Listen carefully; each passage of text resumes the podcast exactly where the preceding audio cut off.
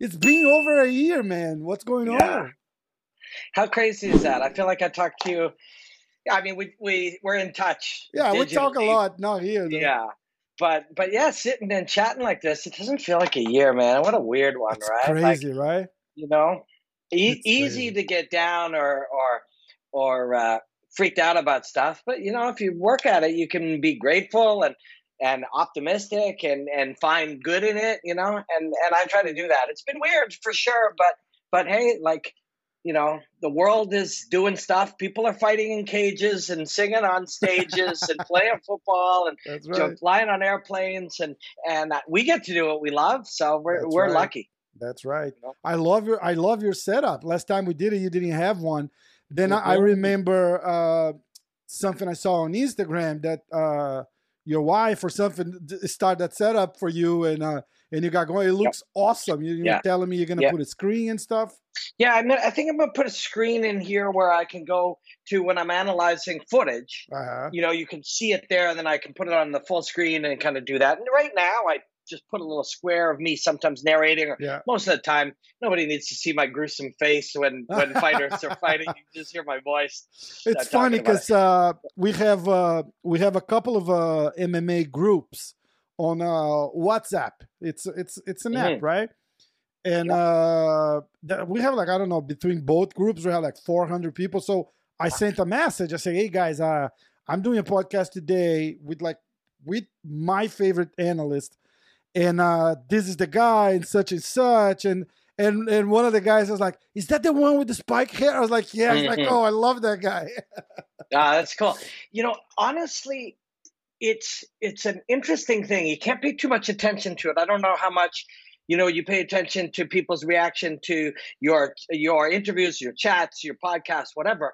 It's important, I believe, to be on a path. A lot of people want to get feedback a lot, uh-huh. and feedback is nice. You hear kind things, but I got to figure half the people actually don't like what I do there's a very large percentage of the audience who really? doesn't like what I do. I think so. I get that feedback sometimes, not on my platforms, because mm. over time, if you're very positive and you know you're you um, you're you, you just don't react to negativity, eventually they go away. But I pick up on it, you know, um, and and I take that as a really good thing. Like I don't want to do the same thing. Yeah. I want to do it different. I want to explore art different. I yeah. want to think about it different. I want to talk about it different. I want to dig in it different. I want to reject things that seem, you know, uh, that are ritualistic and formulaic. That's what I truly want to do. And so if I'm doing that, I know a certain amount of people will dislike it, and that's kind of a good sign. I you, think. You, you have to. There's there's no way around, right? Yeah, I mean, my whole I'm I'm now on. I start. I have my first pro fight. I think it was 20, 2008. So that's 13 years. And around this, you know, before that, I was sort of working in the field to some degree. So I'm into 12 and 13 and 14 and maybe 15 years in fighting, oh, in the fight sort of business, the game of it, analyzing it, living it, being obsessed with it. Um, you know, and I think if you're going to do that, you're a coach, you're a journalist, you're an analyst like I do, you're whatever it is you do in any field, I think you could find a formula and just do it over and over and over again for the rest of your life. But to me, that's death. Like, yeah. I want to try different things. I want to try and fail. I want to push the envelope to see how far I can, you know, I want to look back at what I used to do and think it was rudimentary and ridiculous, you know. And if you're going to do that, um, if you're going to do that, that's risky, but but it's rewarding too. You know, you got to do you got to do. I think like when when you have your vision and you say this is what I think it's cool, stick with that. You know, you, yeah. you you you can get feedback. Nothing wrong with feedback. I love feedback, but mm-hmm. uh, some type of feedback for me it won't work because like people, especially like if you think like Brazil, you have mm-hmm. podcasts just crawling up. You have a couple of guys that they they copied Joe Rogan's format shoot the dot Mhm. and they blowing up there. It's like awesome. And they, they, Wow. they, they smoke a joint and they have a big table. They bring the guys in. They're making a bunch of money, and that's a real like podcast format.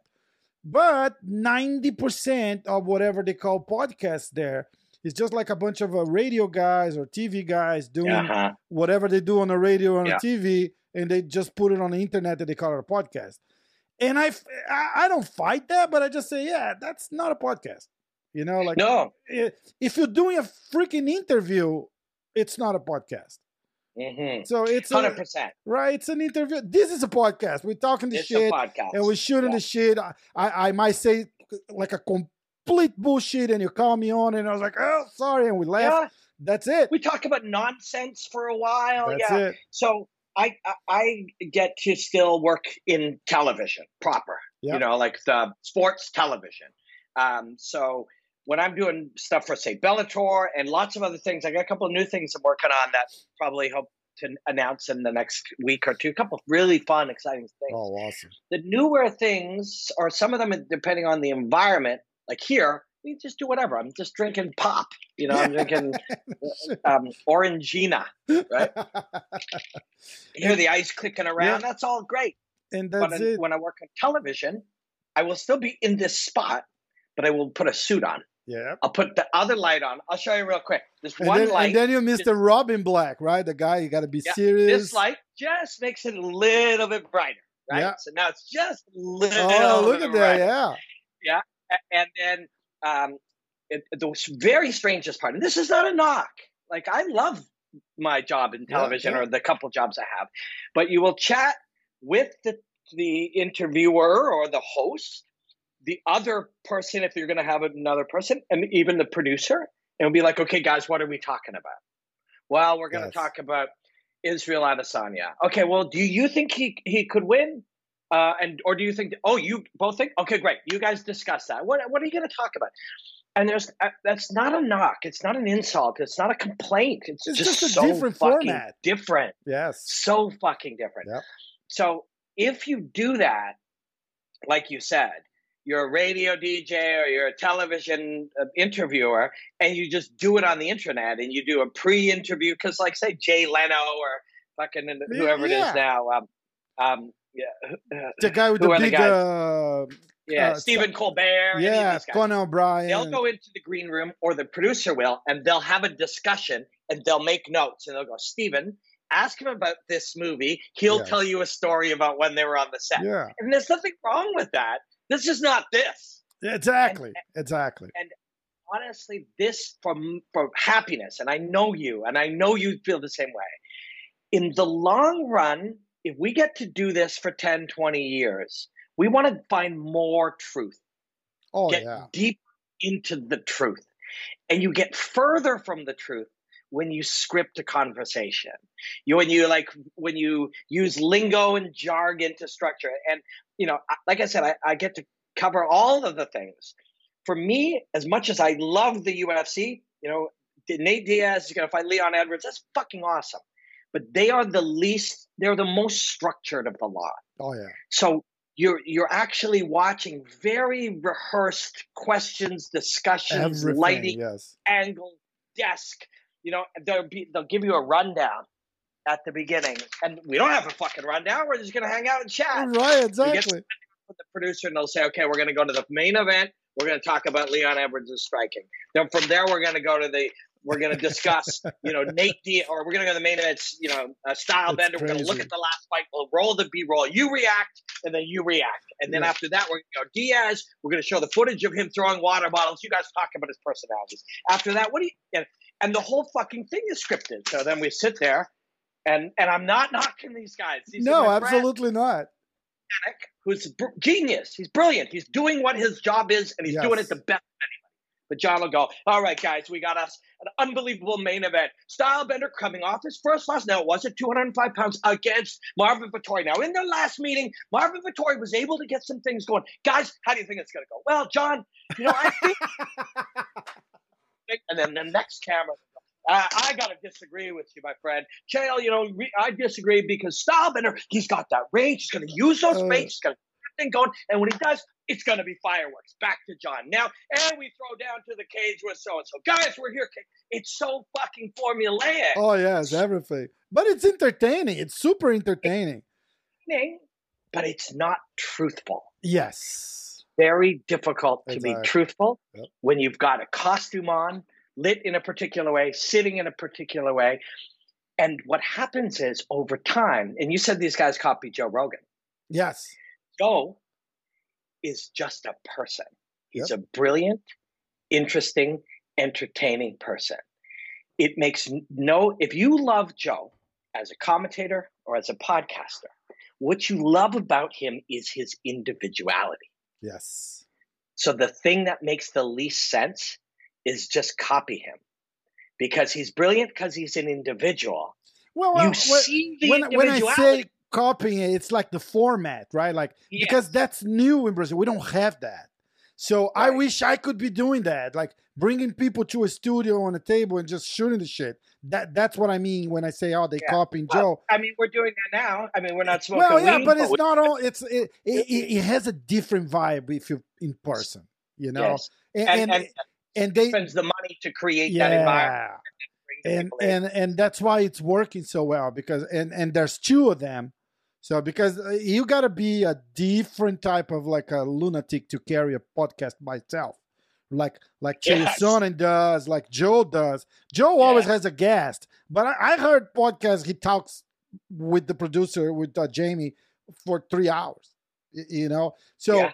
they have two guys like like talking and laughing and they really good mm. friends and and and it's just a free format and that's what i love about it because yeah, then you have like the biggest tv channel uh they have a podcast with with four journalists. It's like that's that's already dead. It's not a podcast anymore. Yeah, you got four journalists talking it's not a podcast. It's a it's a it's. They a also news... have a list of what they're going to talk right, about. exactly, like, exactly. And already we got us a problem because exactly. if it's like, all right, guys, now let's move on to the co-main event. Why the fuck would we do that when we're having an interesting conversation about life? Yes, right, or about your family, or about fear, or yeah. like just you know being a human. Like it makes no sense to move on. Now, why do people? Why do people do that?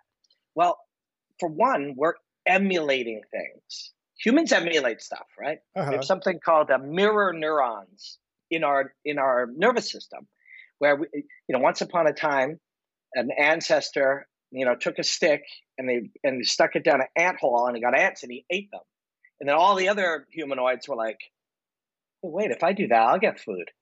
And so we, yeah, we emulate each other. That's how we learn. That's how we have language. That's how we have all these things.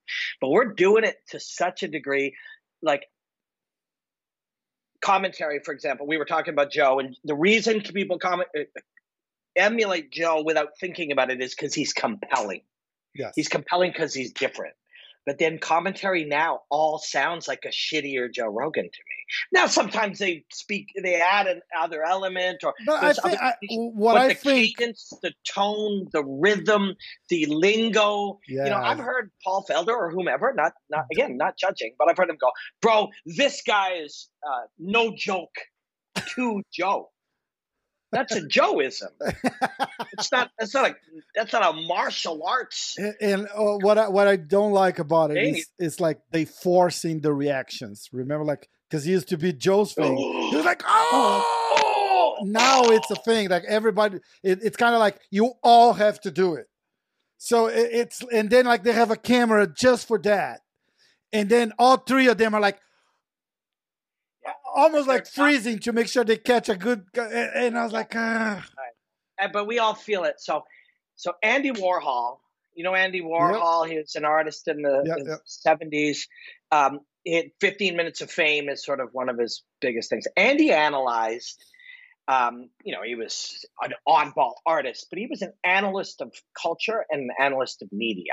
And and I went to the Andy Warhol Museum and spent a day there, and it's inc- there's a whole building of just this man's art, all these different things. Everything he did was just so different. The way he looked at it, he predicted in his own way. He predicted YouTube. He predicted social media. When you look back, he oh, you know he's literally like in the future, not just 15 minutes of fame, but it's like in the future people will literally just take an interesting person doing something cool and that'll be considered entertainment which of course is instagram right? Uh-huh. or he's like people will just sit and talk. But among the things that he used to do was he would do uh, he called them screen tests. And he would just put a camera on somebody and then just sit them there and shoot it. And uh, the whole point was that nobody is themselves when they're on camera. Yes the weird and interesting aspect is that over time now, you and I are much closer to ourselves right now yes. than we are in a television environment or in a studio environment 100%. or when there's a producer in our ear. We're much closer. And I think that's why podcasts are so interesting yes. because all of a sudden you're people. When yes. you have Joe, of course, was we're talking about Joe a lot, and he is a mentor and a friend and somebody I admire deeply. And and uh, but part of what why Joe cracked big as a podcaster was they were people. Swore, said yeah. stupid shit, he smoked weed with his friends. They laughed at shit. You should. Now people are trying to go back and be mad at him for laughing That's at a joke. Such bullshit. Rude. It's you know, brutal. yeah, it's, it's wild. But but part of what is so interesting about it is you can be a person.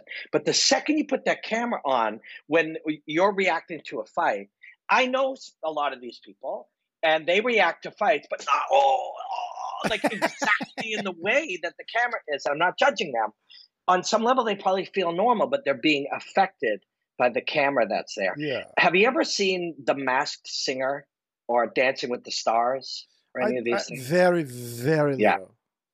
Turn one of those on just for a minute uh, and watch the people at the desk. And they all act like fucking idiots. Like it's like, oh my god, yeah, voice, this is amazing. It's, it's changed my life right now. And you're like, what in the fuck is going on? Like that's clearly a performance, and that's okay. And it's They're just like the ones who saw it for the last three hours. exactly. And and here's where we're getting to a problem. And this this is true of the NFL, the UFC, the Masked Singer. It doesn't fucking matter. If we get to the point that everybody's the best striker ever, and everybody's the best wrestler. and this guy's the most dominant force ever. And the, and the winner gets a title shot. And he's a two division champion, no, a three division champion, the GOAT. Like it just, it has to elevate. Whereas now just winning a fight, although that is the most deeply meaningful thing in the world, to spend your entire life dedicating yourself to a contest with another that has done the same for our entertainment at the highest level of human capacity, that is so deeply fucking meaningful. Everyone, every one of them, every time that happens. And yet we make it commodified and meaningless because unless it's for a fourth title or the greatest of all time or the fucking number one pound for pound or a fucking zillion dollars, we act like what's not important. And the more we do that, the more we hype everything, right? The greatest, the best, the boo, unbelievable, badass. The more we do that, the less meaning any of it has. Yeah. Does not not the less meaning the fighter has, not the less meaning the athlete or the artist or the moment, not the less meaning in reality, but the less meaning we're able to give it because we're being trained, our minds are being commodified by hearing this over and over and over and over again. Yeah. Uh, and, and you want more, right? Just just being the guy undefeated for five years is not enough. He needs to be something more than that because otherwise it's just gonna shit. Like every time, like a couple times a week, I, I put on uh, on Instagram. Uh, we have like almost fifty thousand followers on Instagram. It's awesome, right? I know, man. So I so... I put in like a, a box that's called it's it's it's a it's a mock. There's a there's a there's a there's a show in Brazil. There's there's a TV, a whole TV in Brazil that's owned by a, a, a specific uh, church. It's not a Catholic church or anything. It's I, I don't I don't know what what religion. Some kind of church. It's, it's a church. Yeah. So there, there's the pastor. It's the owner. Billionaire. Billionaire. and that was in a, in a, like a early a.m. like two a.m. three a.m. There was this show with a pastor that that would be something like, "Hey, uh, talk because I'm listening." That was the kind of the name of the show. Like you can talk, I'm listening. And that's what I put on the box all the time. I was like, hey, talk, I'm listening. And people like every time I put that, I get like 20 questions. Who is the best fighter? Who yeah. is the GOAT of uh of the mm-hmm. lightweight division? is this guy the goat? Is that guy the goat? I was like, yeah. you can't answer. I don't know. I can't. So if you ask me so, who's the goat, I have like 50 names. of course, but people like now I'll see this like you know I'll pose for a picture with with Jorge Masvidal, and people will be like two goats, which of course, all right. Um, but I'm just a guy, and that's Jorge Masvidal. And although he's a genius, neither of us are the greatest of all time. But no even of two goats, but it has no meat. Goat was a short form for greatest of all time. That yep. meant something once. Now it's like there's two goats, there's three goats. You and you and me, and podcast goats. Like this no shit, right? is the goat. Like fucking air goat. Like it doesn't mean anything, right? And so, but I want to say what when when people are asking that, or they'll be like, "There's only six questions that will pop up. What's next for Jorge Masvidal? Yeah, This guy the goat. What's it going to take for somebody to unseat this guy? Who's next for the title? There'll be like six questions.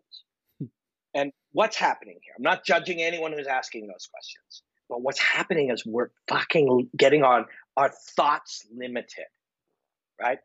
If somebody, if, if some, if you said to somebody, "Go ahead, talk, I'm listening," and what you went even further, said, "We could talk about anything. Yes. Anything in the world. Mm-hmm. Let's make it martial arts, but it could be anything. And they go, Who's the goat? What you're having your fucking brain control. You're now and not not by some insidious blood drinking fucking like kebabs, just by culture. Yeah, by the yes. of culture. Of the hundred thousand thoughts you could have, you feel like you could only select from what's next from for this guy how many pay-per-views is he going to get would logan paul beat him is this the goat like you know what i mean why can your brain only do that well what happens is narratives begin to dominate your thinking right that's why they're bad yeah and when we go and we watch the NFL, the fucking Oscars, or the UFC, or CNN, or Fox, it doesn't matter which fucking politics you're talking about. When people start to teach you, speak constantly in structured narratives, we start to think in narratives.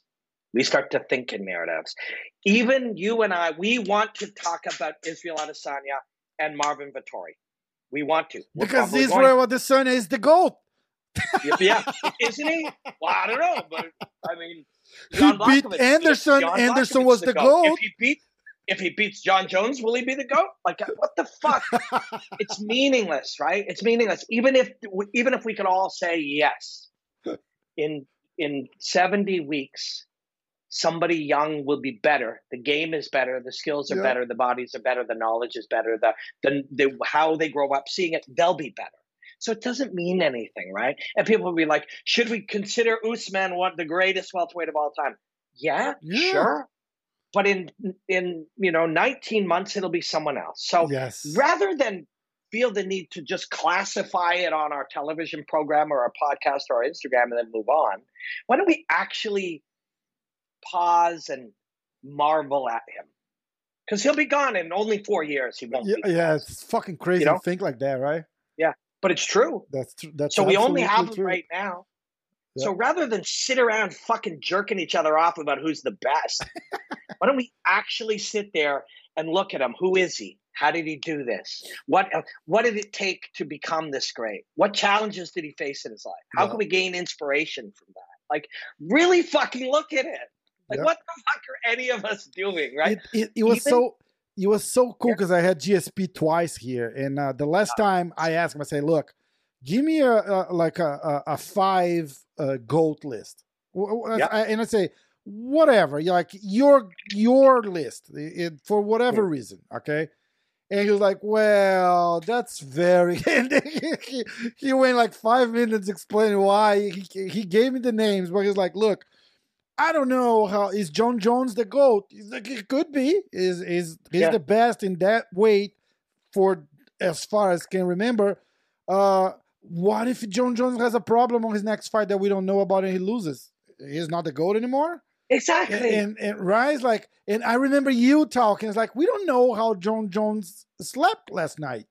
Exactly. Right? Like, the it, people. Yeah. Well, Paulo Costa, my friend, he's like, fucking 3 a.m. The guy it's up with cramps on on both legs, and I and I had him here on the podcast, and I and I and I try like to humanize the the situation. I try to get him to say, look, just tell them like you knew at 3 a.m. that you were fucked, and the title shot was gone because you were gonna walk in there not hundred percent, and even though that could not mean you were gonna lose the fight, but in your head you already lost it because you were going in on knowing. And what did he say? And, and, and he was like, "Yeah, I knew it. I was fucked." Oh yeah. And then he so, he he fucking juggled a bottle of wine trying to get to sleep. And, that's and, crazy. And that's what I was. And that's but that's what I was trying to bring because when we analyze and we say, "Oh, that's fucking stupid," I was like, "You're not there. You're not 25 years old and there." Exactly. At three o'clock exactly. in the morning, oh. going to fight the fucking goat, yeah. going to fight Adesanya for the title shot. That's the moment you waited.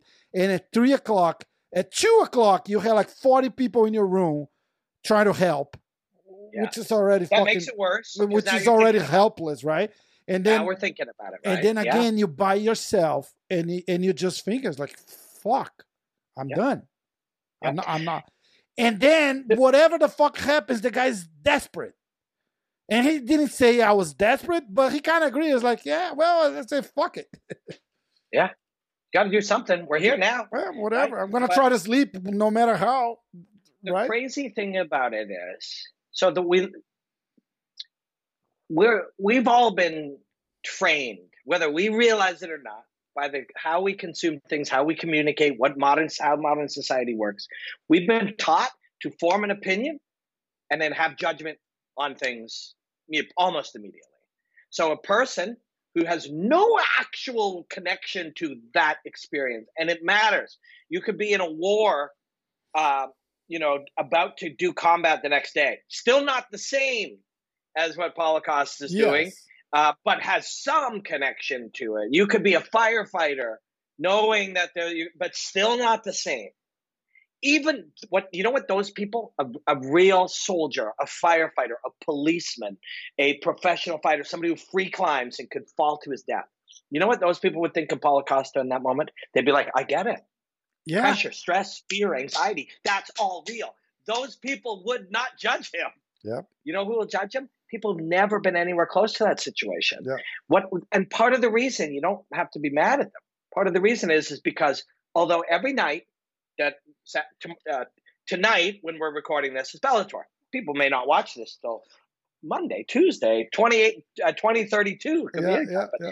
Tonight, Bellator. Tomorrow night is UFC. So that's 12 fights and 11 fights. It's 23 fights. It's 46 people. All 46 of them are having psychological fear, anxiety, stress, trauma, uh, questions, uh, all of them. Yes. Uh, my friend Joe Doerksen, when he was fighting for his 60th win or 51st win, he had like 75 fights. I talked to him about it. I was on my sixth fight or something. And he said, Yeah, man, I, I got it. I still have it. I recognize it different, but it's still there. All the demons, the fears, they're all there. Costa dealt with that. And but if it's not no there, it's time to stop too, because it's a fucking, fucking right. right. Yeah. Yeah, if you're a fight again, a free climber doesn't have to fight anybody, but he's going to be up a mountain. Yep. You know, uh, an hour and a half into it with nowhere to go, and he's going to, you know, like there's oh, fighters are not the only ones, but they're a different one, a unique one because that guy's trying to kill you, right? And I said soldiers, soldiers are much more elevated. Police at times much more elevated, but similar things. But the 46 people who are fighting in those two shows alone, there's probably you know 50 meaningful MMA shows on planet Earth this weekend. So that yeah, would be yeah. 500 fights. So it's a thousand people. All of them are dealing with, it. but only Paulo Costa talked about it. Yes. And so those people don't recognize it's normal. They think that, oh, Judge Paulo, what's he doing drinking wine? Why, why, why was his legs? They don't understand that is a normal part of the process. Yes. Every, you know, Sometimes it's your cramps. Sometimes it's your illness. Sometimes you're worried about what your coach thinks. Sometimes you're scared of the audience. Sometimes you're worried about losing money. Sometimes you're you suddenly you know are ashamed at the idea of being knocked unconscious in front of everybody and, and wetting your pants. All that shit's no real. shit, right? That, yep. All that shit's real. but it doesn't get discussed. Instead, we discuss who's the fucking goat. What's next for Paul Costa? You know, uh, what does this mean to the middleweight division? We just do this shit over and over again. Right. We don't have any meaningful connection to the truth of these things. We just go through the motions of how we've been taught, how we imitate journalists, how we imitate yes. storytellers, how we imitate the shows. The the job of Bellator or the UFC is to, to get you to buy their shit. Yes. You know how they could do that? Well, this is a great fight between two epic warriors. This guy's a striker. This guy's a grappler. Talk, talk, talk, talk, talk, sell, sell, sell, sell, sell. That's it. The truth is, all that shit is just there to get you to buy shit, get you I was, engaged. I was talking about something like that because uh, last week we caught like three or four. Uh, we had we had uh, Augusto Sakai fighting uh, Jairzinho, right? And Augusto is a good friend. He came on the show and everything. And they they put up the the stats, and Jairzinho was like five inches taller than than Sakai on on paper, and, and we saw him on the, at the weightings. Jairzinho is literally like this for Sakai. Yeah.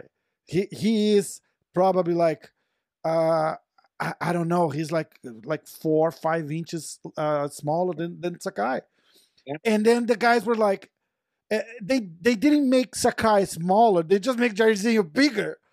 And they was like, why? Uh, I said because there's two fucking giants fighting each other. Mm-hmm, they, right. they, say the same about uh, Adesanya. Yeah. Do you see how yeah. Adesanya is kind of like he was almost the same height as Paulo, and they yeah. have Adesanya like a six four. He's not six. He's like six one. It's an old pro wrestling thing right and and they go like but why do they do that? I was like because people like to see fucking giant guys. Oh my god this guy this guy is fucking six four and he's fighting this guy who's six three and he's a striker and that's exactly what we're talking about. Yeah. they just want yeah. he's the goat. If he wins he's the goat. right? Hype.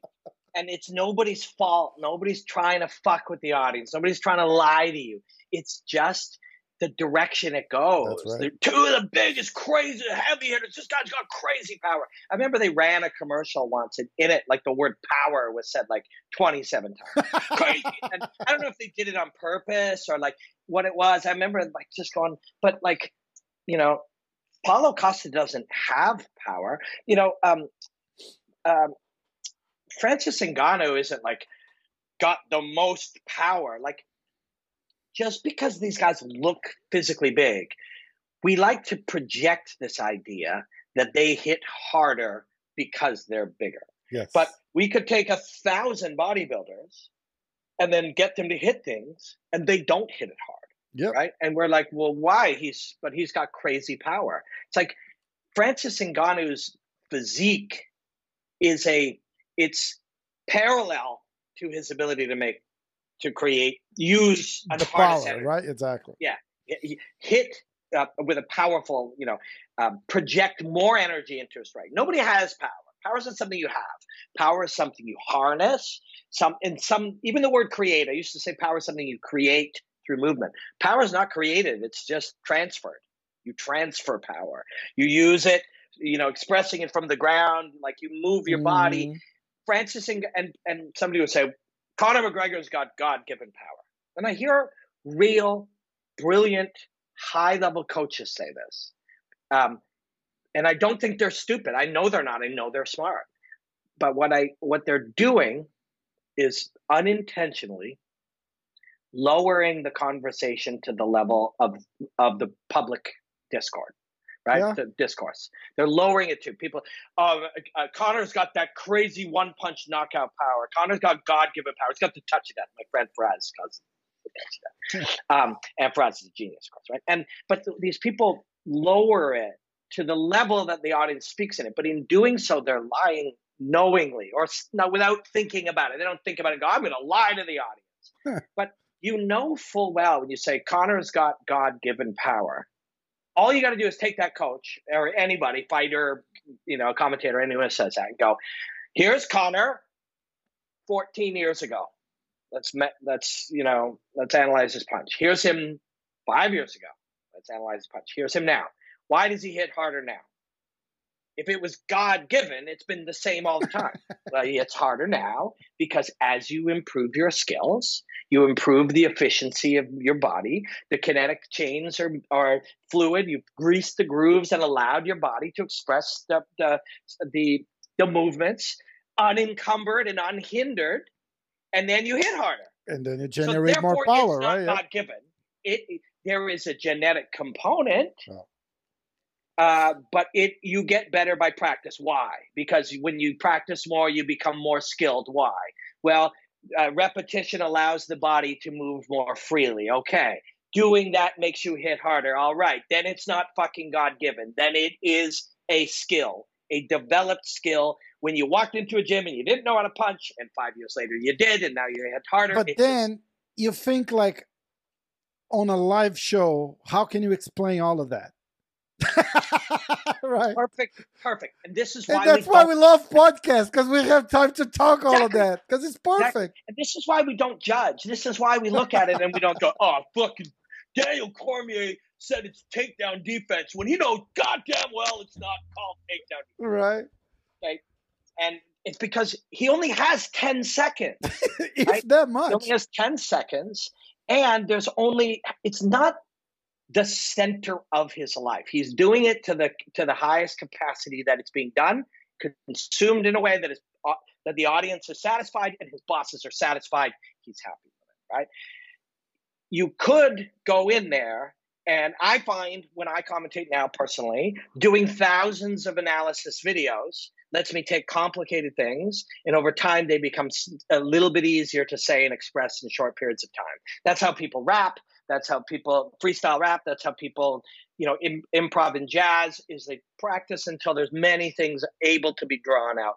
Uh, but the truth is, Dan or any other great wrestler knows in a wrestling room, in the, the sport of wrestling, there is no such concept as takedown defense, right? Mm-hmm. Does not exist.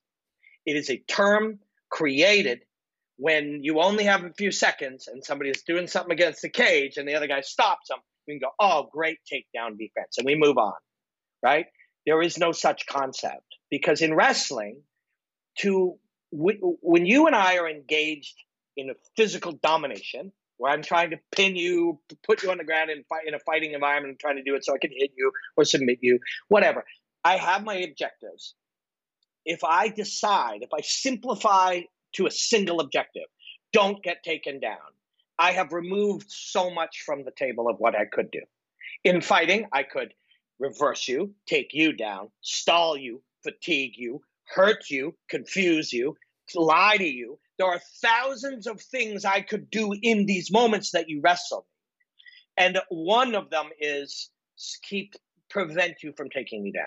But we when we say it is takedown defense, it is a term that television uses to simplify a concept for the audience, but that simplification lies about the truth of the of the experience and the truth of the dynamic. Nobody and at a low level, the lowest level, you go into a gym and the, somebody's trying to take you down. You coach, Joe, sprawl, stuff the head. At that super low level, you got a single objective: stop t- stop him from taking you down. Yeah. But at a high level fighting, whether I'm trying to, and I mean, you see it all the time. Somebody's trying to take you down, and you pin their head and you smash them. Right? It is. I am not trying to. It's not takedown defense. It's a stall to an attack, or a stall to to an opening, or an access to get your back, or a way to submit you, or a way to fatigue you, yeah. or a way to confuse you. There's a fucking million things. But uh, even the best wrestlers, Dan uh, fucking Dominic, who's genius in his own right, they have to say that. They don't have to say that, but they say it because there's only it's a few seconds quicker, to say it. Yeah. And that's what the audience has been led to believe. And they're thinking in lingo. They think the lingo that they heard Joe say for 150 shows is how one commentates. So yeah. a language is created, and then the audience expects it.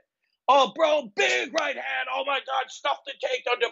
Amazing takedown defense. He's working his jab. Awesome low kick. Oh, if he gets that, that calf kick going, now here pushing him up against the fence. He takes him down, dishes out some ground and pound. It's all over. We got a new contender in the lightweight division. Right? they think that that is their job. This is it. But the job, if you remove all that and you go back to the root, what am I here to do? And that's how I try to do my job. So why a lot of people dislike my approach because it's different, um, and different is not for everybody. Um, but it's how I do my job, and it gives me great joy. It's why I'm sort of happy and, and reasonably successful. I get to do what I want.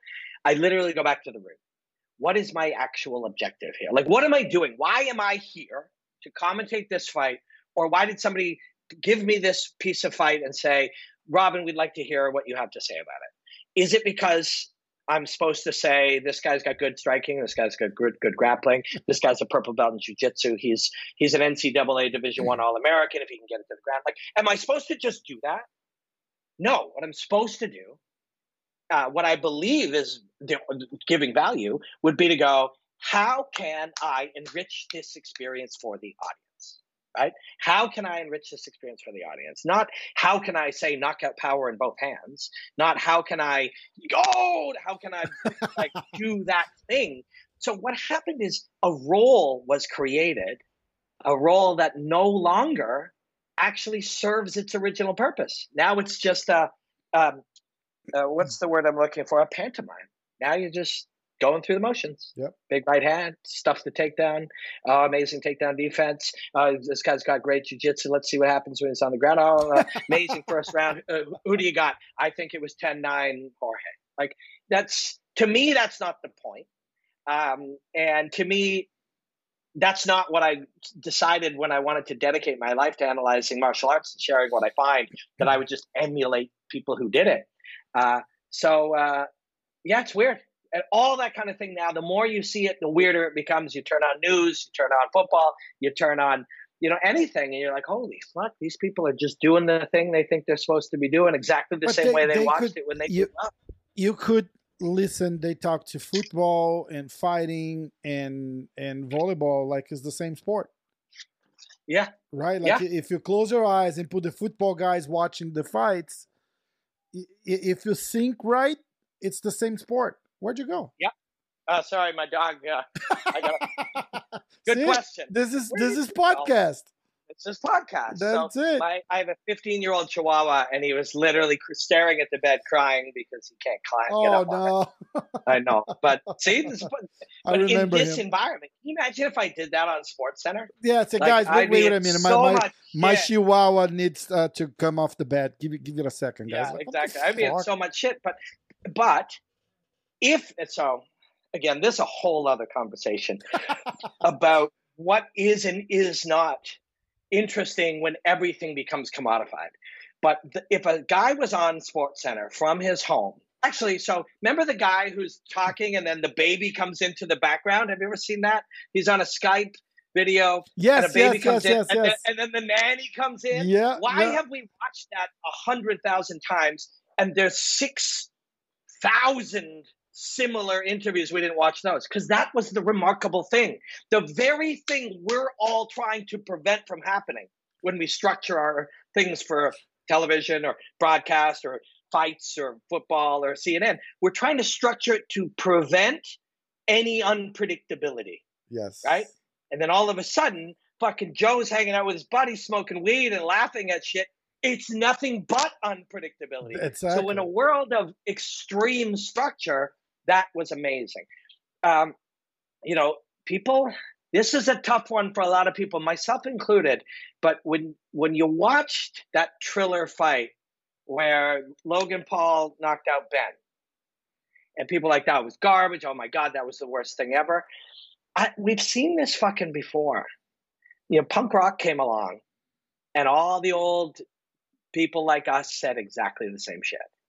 Grunge came along, and all the people said exactly the same shit. Fucking UFC came along and boxing people said all the same shit. This is stupid. It's just infantile. We over and over and over again. That's and it. people like us, you know, uh, in their 30s or 40s or 50s, you know, who've been, we like it how we like it. We saw that trailer and we were like, God, this is so unprofessional, so lame. If I can ask a 17 year old and they're like, oh my God, the NFL broadcast my dad watches is so fucking lame. Yeah. This is cool. We don't understand. Yeah. Like we get trapped in these things, and we literally think what we think is what everyone thinks. That's right. Um, you know, it's it's a tough one to to stomach when you realize that Lo- Logan Paul versus Mayweather is only the beginning of a of a phase. Of and if and look, props to the kid. He fucking hanged in there with Floyd Mayweather. You, you can say whatever the fuck you want. He was fighting Floyd Mayweather for whatever reason. He has like 30 million followers, and he he alone sells a million pay per view. That's why he's fucking fighting Mayweather. Mayweather's not Yep. stupid. But listen, eh, oh, the technique sucked. Like, yeah, yeah, I kind of expect that, but he's fucking there. He throws some punches. How fucking Yeah. So did you did watch the the press conference after? That kid, I- it's on fucking heaven. It's awesome to see.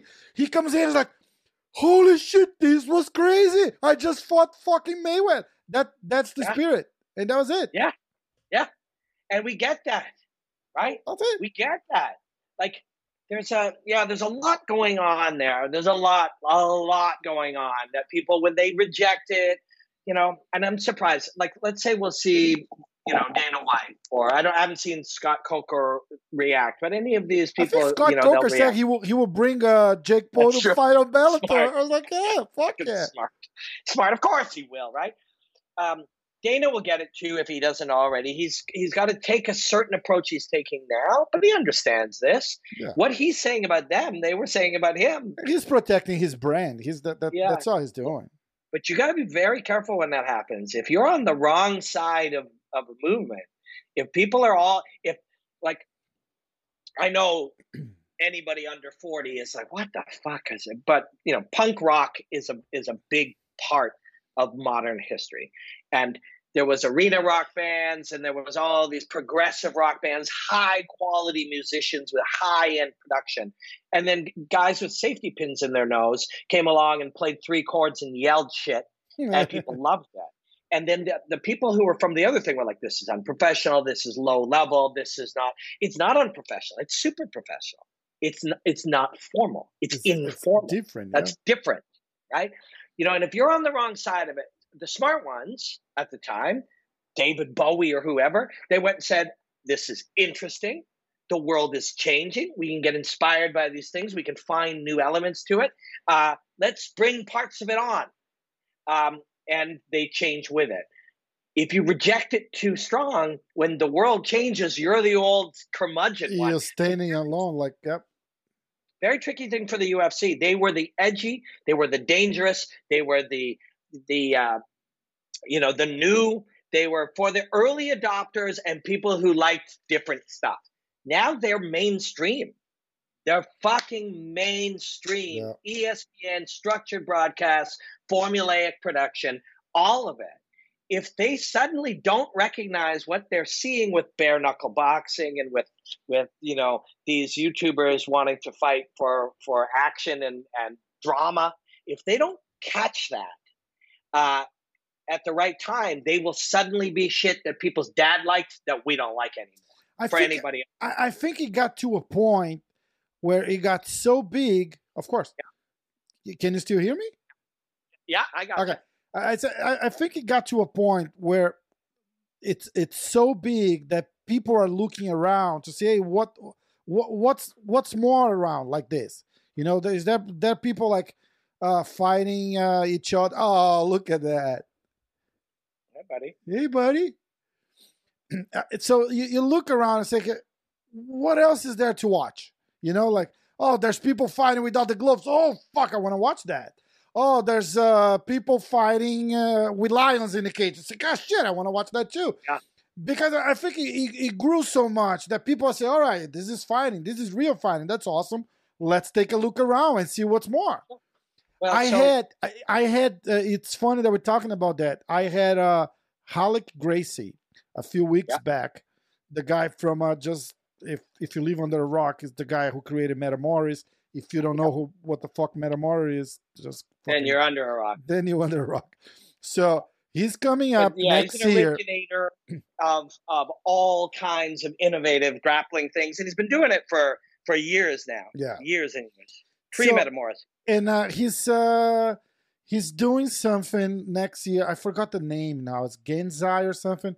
He's bringing it's it's like a like a open weight tournament, martial arts tournament, open weight.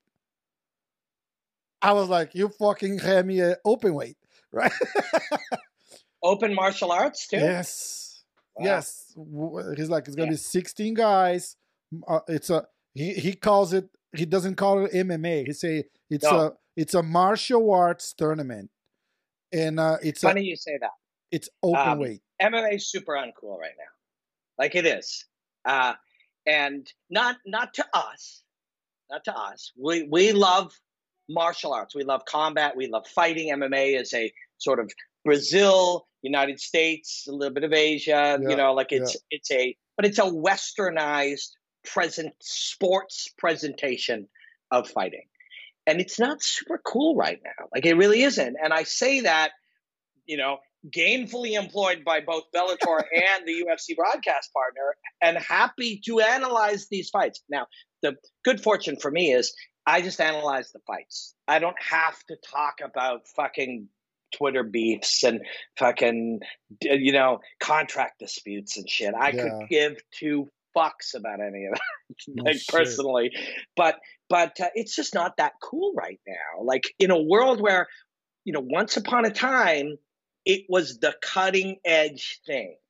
So in your quest to become mainstream, you cannot also be cutting edge. And at different times, I have been in the UFC's ecosystem where you know I've been uh, commentating a couple things on Fight Pass, or it's kind of being developed a little bit. Dana hired me, put me into their company, and then within the the structure of the sort of content creation thing, I just never really kind of clicked with anybody in a meaningful way where I could contribute the things that I think I do well.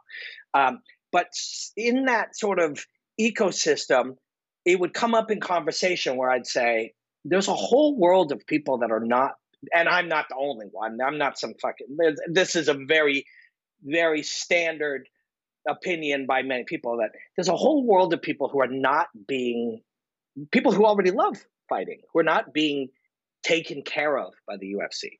The more you try to appeal to what they call, I don't even know if it truly exists, but the casual fan, Mm-hmm. The more you attempt to do that, the less you can cater to your the people who are deeply committed to your thing already. Yeah. Because if somebody really understands your thing, really really is deeply connected to it, they have a they have a a, a depth of understanding and they want the conversation to represent their depth of understanding. If instead the conversation is so simplified that any jackass who happens to click on ESPN Plus would understand it, that means it's too stupid for it's too shallow, it's too too ordinary, it's too basic for the deep fan. So what happens? They go somewhere else.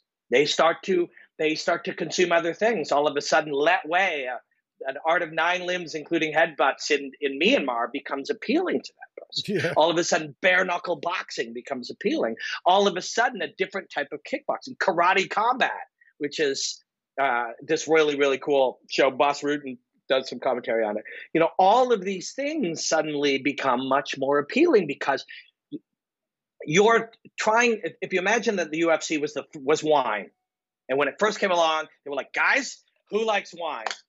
That was my uh, Did you that was my Tom Jones, oh. um, Tom Jones, uh, uh, whatever you call it, coaster. They're like, "Who likes wine? We got wine. It's called it's called fighting." This is hey, my, nice. You're fucking awesome. you're fucking awesome.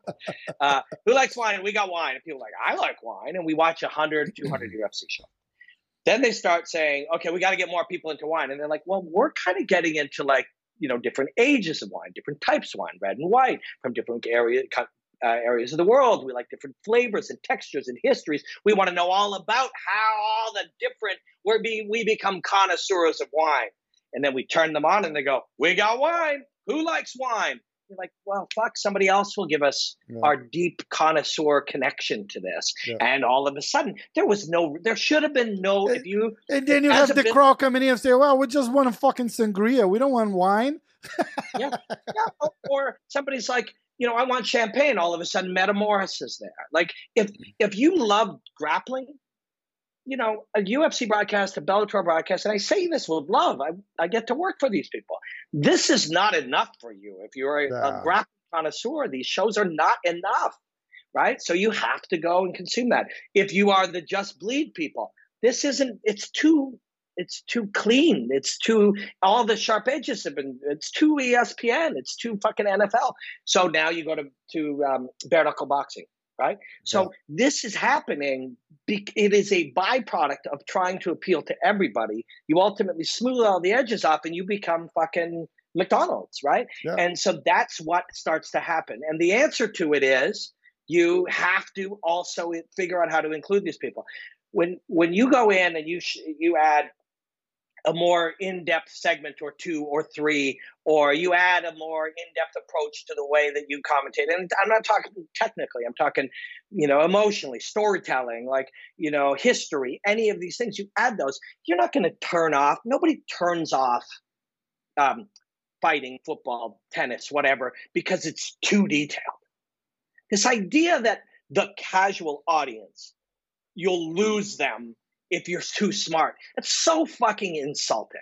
Yeah. It is so insulting to us. Like whether it's news, sports, whatever. Do they think we're so fucking stupid that if you give me if I'm watching tennis and you give me an in-depth thing about something special about tennis or the biology of it or how the human mind works or science or art or compare it, uh, uh, you create something artistic and new that I'm going to turn off your tennis because it's too fucking smart. That's such an insult. I think the problem a... is it might not be enough, right?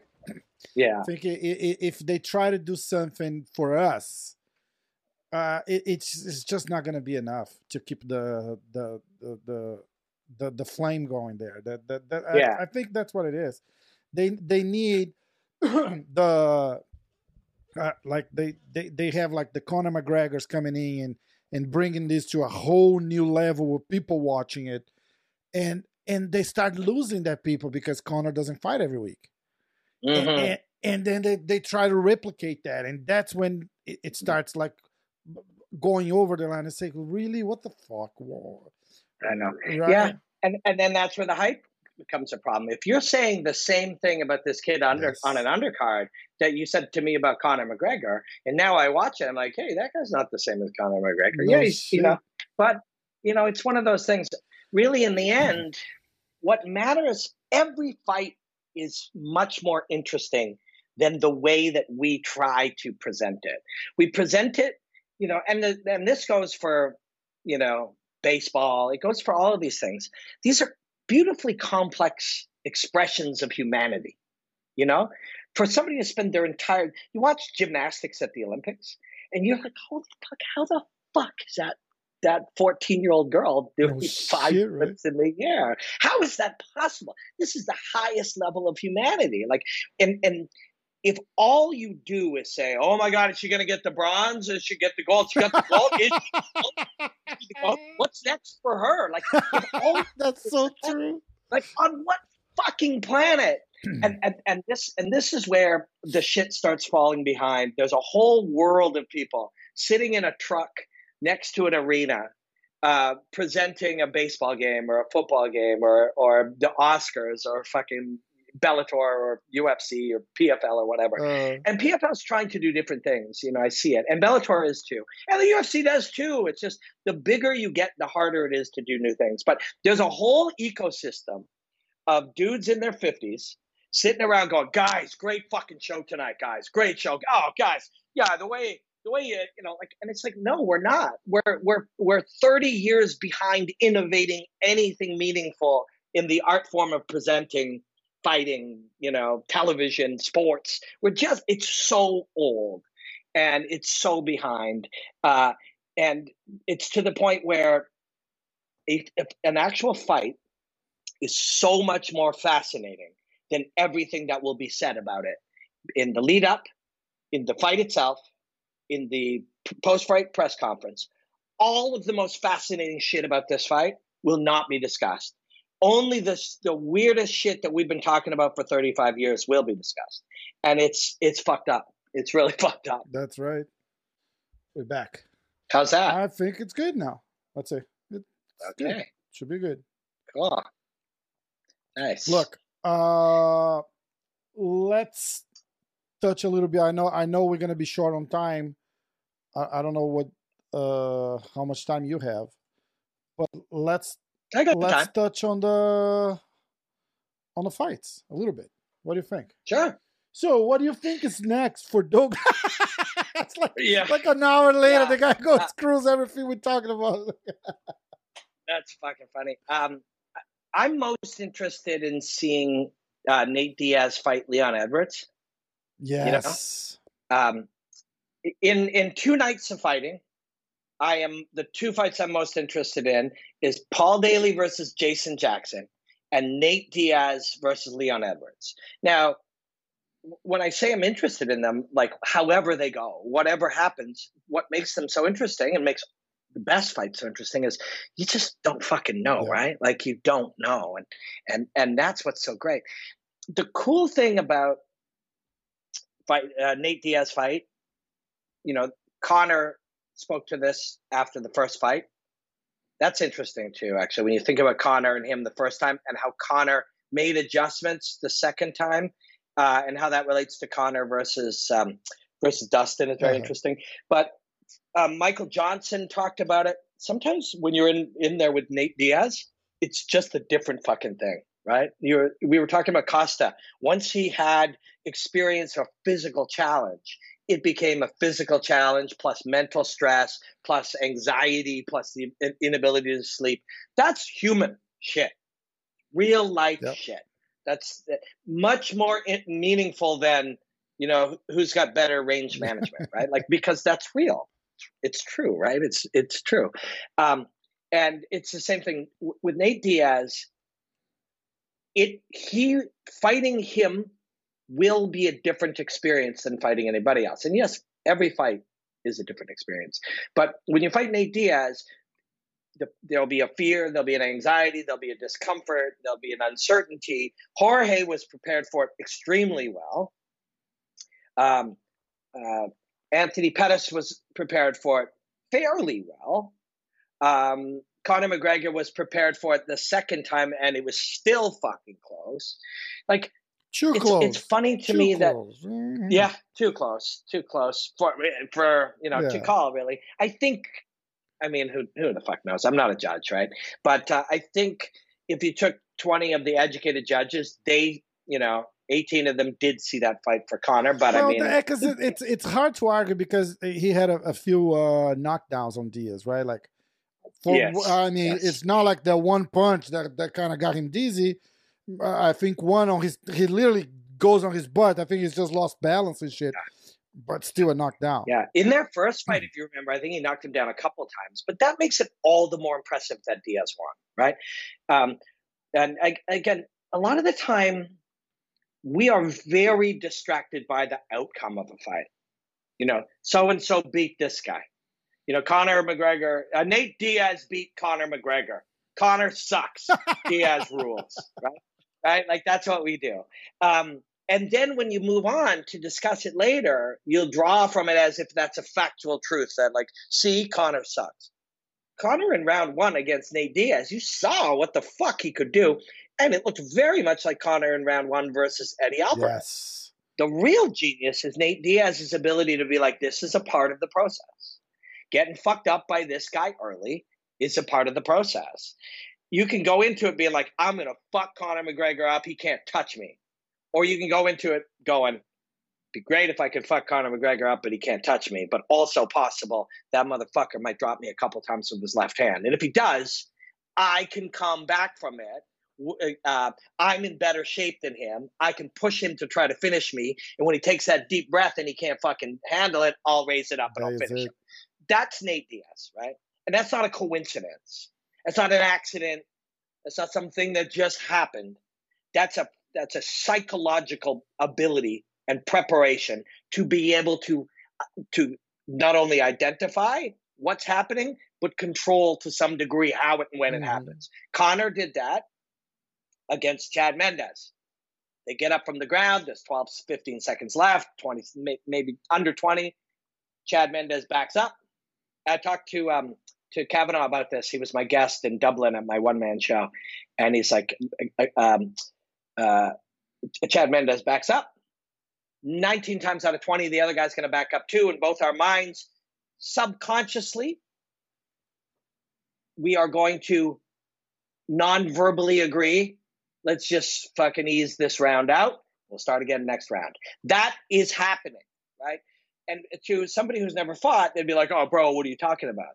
To anyone who's fought, they're like, yeah. Or even fucking done you know two or three hundred rounds of, of sparring. You got to get hundreds of rounds in to get to this point where you recognize it. But you're like yeah of course there's that feeling where i can tell from his body language and he can tell from mine. We're going to back up and we'll I'll, I'll, see you here again in a minute and 20 yeah. seconds. But instead conor steps forward pushes him back and then spears him with a kick to the body. The perfect movement the perfect choice and the perfect weapon at the perfect time right? That's that's controlling the situation.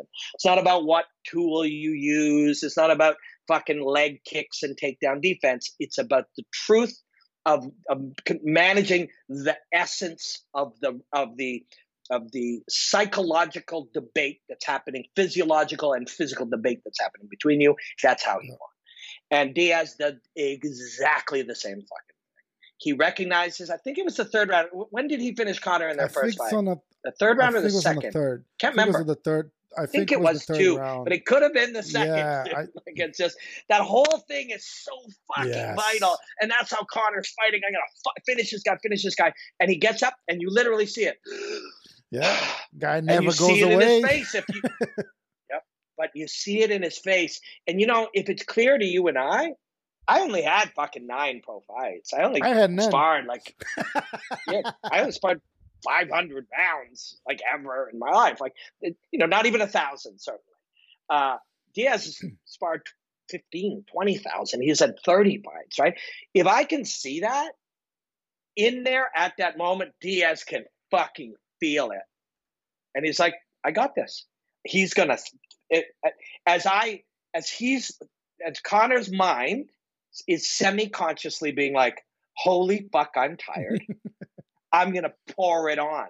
So he starts it, and what will happen is the human mind will begin to panic. He panics, shoots the takedown, gets squashed underneath. Now he can't breathe. Now his yes. fucking heart rate's high. Now Nate Diaz is fucking punching him, and he punches. And I don't know if you noticed this. He's got that. This here's my dog. He's got this underneath, and he punches him into the choke.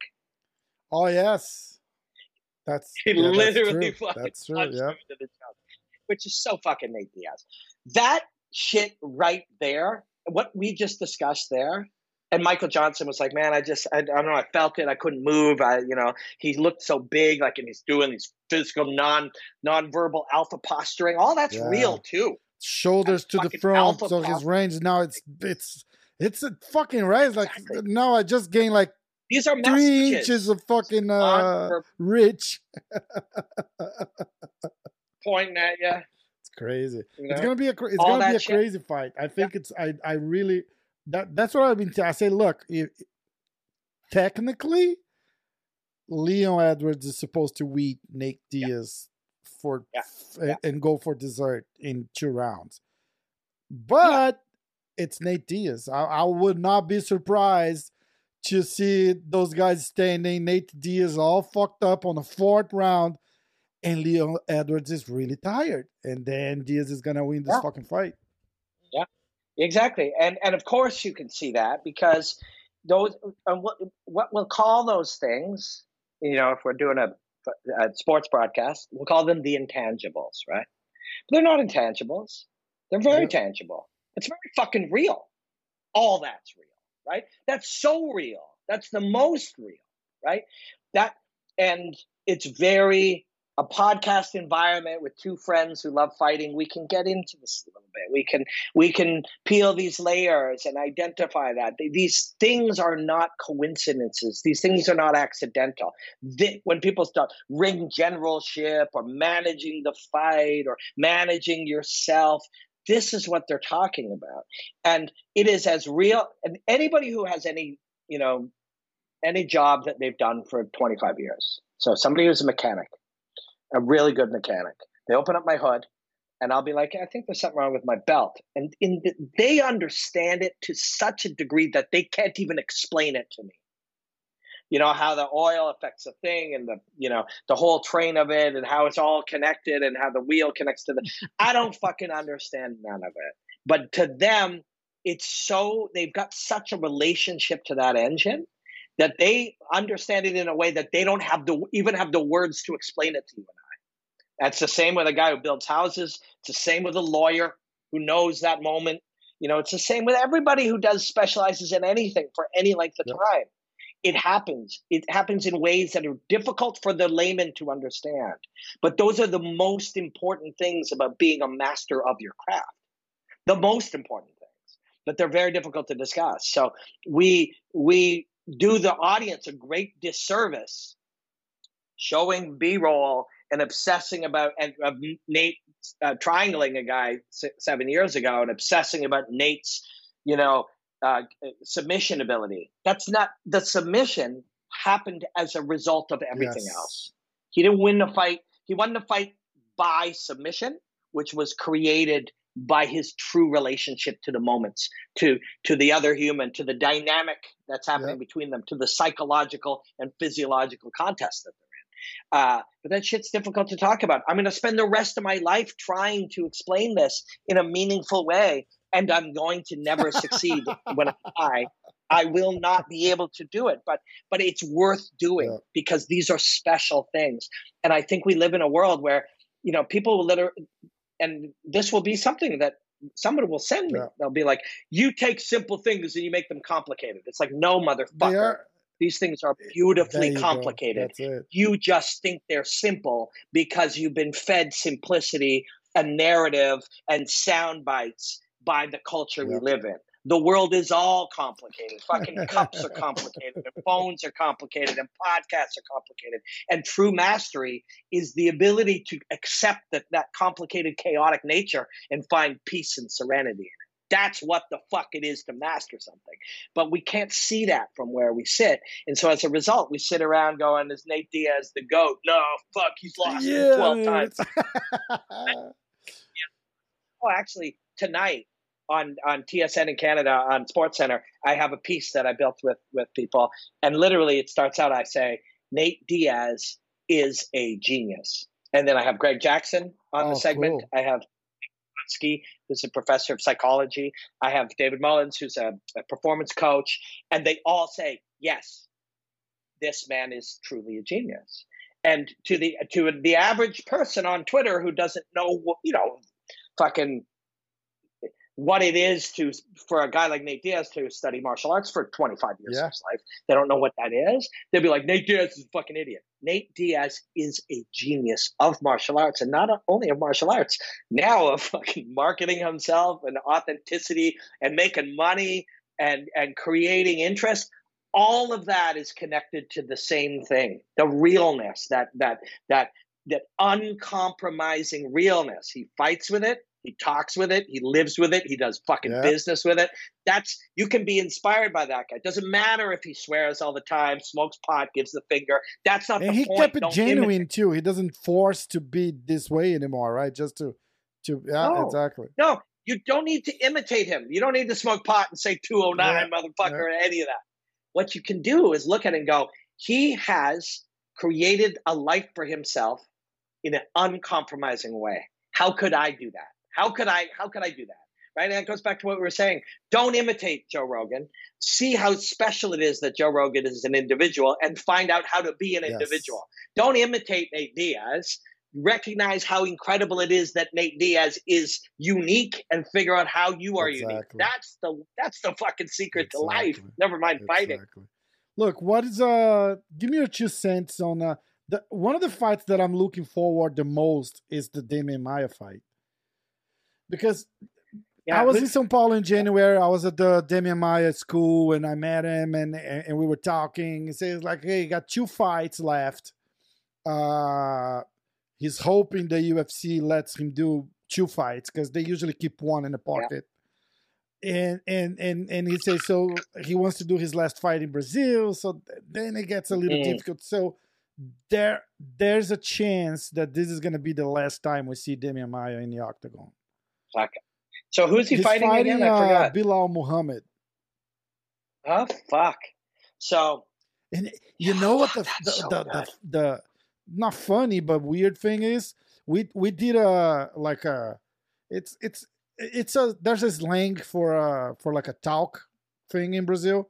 So we did one of those yeah. live with uh, Danilo Marques, which also fights on the UFC, and Demian Maia because they train together, they buddies and stuff. So it's it's fun, right? Like people are like just interacting. It's like a live podcast kind of thing. And uh, I asked them, and I said, "Hey, uh, I heard something that there might be a fight going on with Belal." He's like, "No." He was that fucking day that he signed a contract that he didn't say anything because they couldn't they couldn't say it. Yeah, he's not allowed. And but he, he, likes the fight. He likes the fight. I, I like the fight too.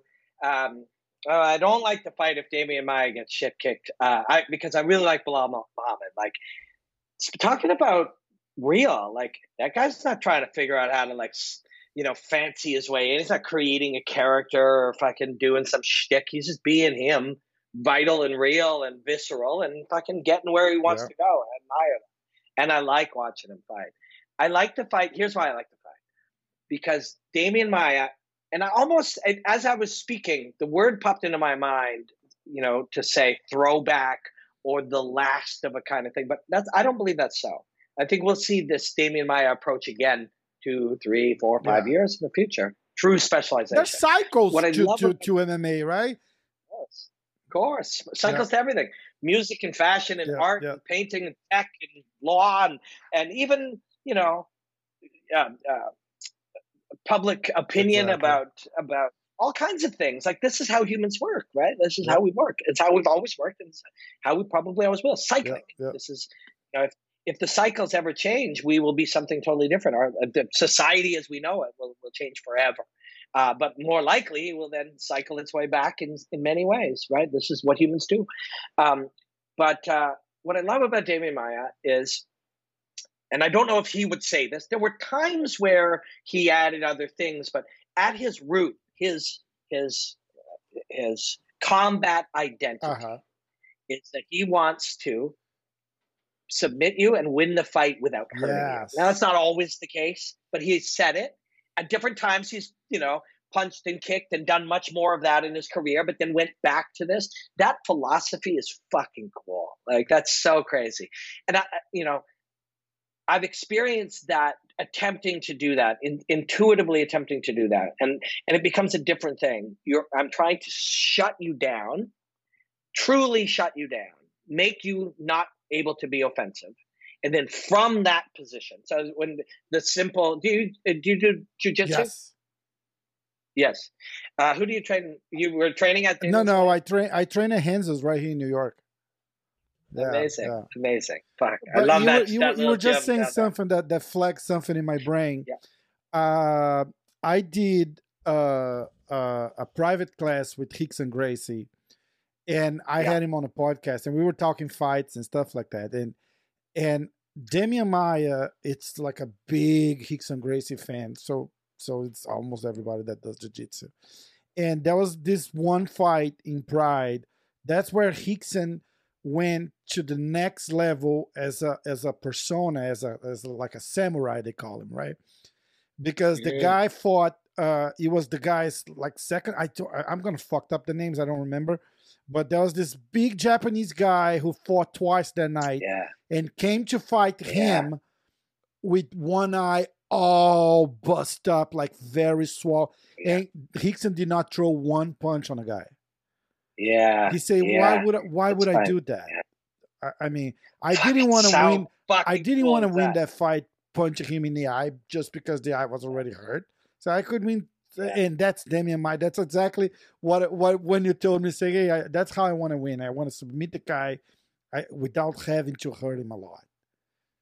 yeah, amazing. I'm trying to find who that was. Uh, Takada? Yeah, yeah, it was it Takada. Be, uh, I don't know. Uh, yeah, he, yeah. His last fight was against Funaki, who created um, uh, uh, Pancrase. Fuck, Shit, that's amazing. Yeah. Just think of that. But for Demian Maia, like to shut you down, the root what an original an original root of Brazilian jiu-jitsu was stop you from being able to and this we hear this a position before submission all these things but this takes it to like such a such a philosophically higher level if i can stop you from being able to hurt you hurt me first then i can put myself into a position where i can stay there safely long enough i will either slowly do it or wear you down when he fought Jorge. So the last time I actually, it's on my YouTube channel. People go and literally put YouTube Robin Black Jorge Masvidal. Uh, it's there's two pieces. One, I sit with him in a in a van going for breakfast, and then we have breakfast for like 90 minutes. We just have oh, a couple of cameras awesome. and sit and eat. It's awesome. And it was the day after he fought Demian Maia. And we hooked it up before. He was like, I was, he was like, hey man, you you you've been like supporting my work and analyzing my, celebrating my work for a long time. After the Maia fight, we're going for brunch. You can shoot it, do whatever. Oh, so we awesome. did.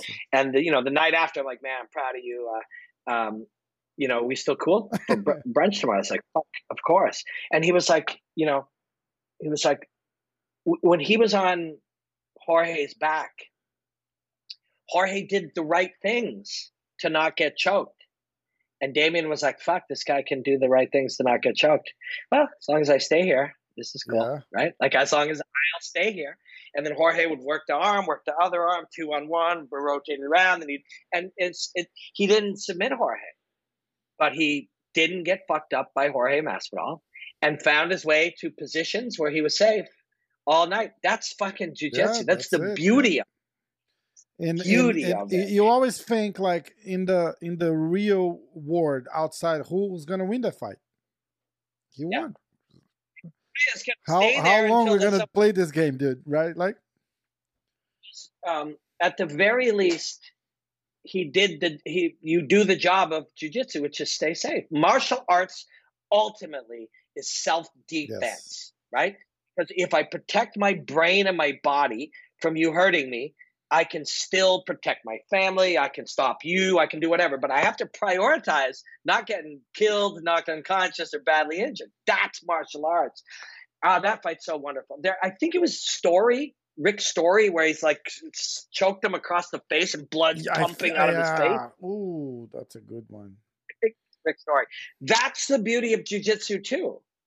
That's the beauty of jujitsu too, you know. But um, I'm pretty sure it's Rick Story. Yeah. Uh, yeah, and it's and and that one too. It's on his jaw, you know, and you can. And we've seen it many times. We didn't see it much before then. You saw it in Japan and Brazil, but you didn't see it in sort of the Western UFC environment where people. Yeah, I think it was Rick. Yeah, he fought uh, him in 2012. Shit. Yeah. So and go back and watch that after we're done. it's just like right? so. It's a choke because the blood still passes. Like you know, to choke somebody unconscious, you go to the root of it. What is it? Brain needs oxygen.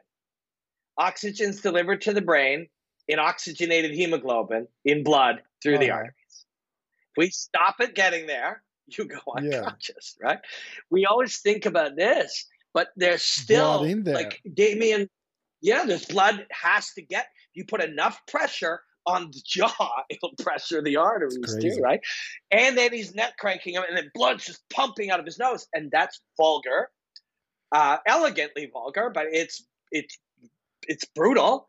But that's the beauty of jujitsu. But then you go and you watch him fight Jorge.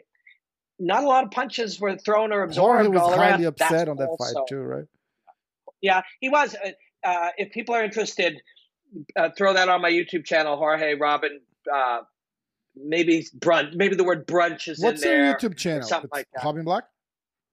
It's okay. Robin Black. Yeah, yeah. I don't use it a ton. I'm going to go up on it after the fight. Just like maybe 35 or 36 thousand people kindly subscribe to me. Uh, I I'm gonna, I'm gonna put it right here on nice the, the the the oh, video is going to be the the link yeah. for the channel is going to be on the description and popping somewhere up up in the screen yeah. somewhere.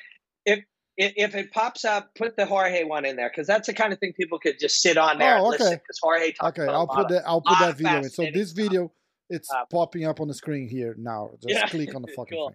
thing. Um, thanks, man. Um, but yeah, like you know, and Jorge lost that fight to him, and and when he lost to Usman, he's like, "Hey, listen, man, like I love fighting. That guy fucking beat me fair and square." You know, and he says that about Demian too. He doesn't bitch about it. He, like he didn't he didn't complain about it at the time. That's not the way he wants to fight. But if you want to beat him, how do you beat him?